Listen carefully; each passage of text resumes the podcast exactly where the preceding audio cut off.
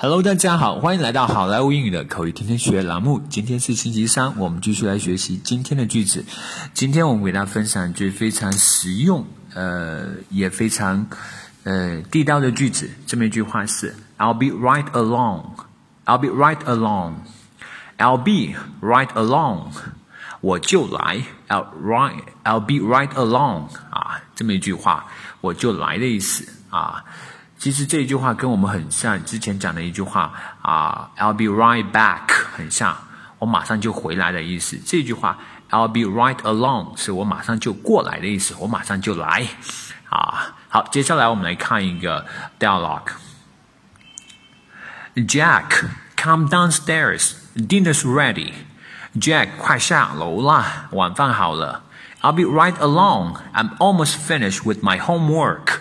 我这就来，作业马上就好了。OK，Your grandma's here。好的，你奶奶来了啊。Really？I'm coming down now。真的吗？我现在就来。Jack，come downstairs. Dinner's ready. I'll be right along.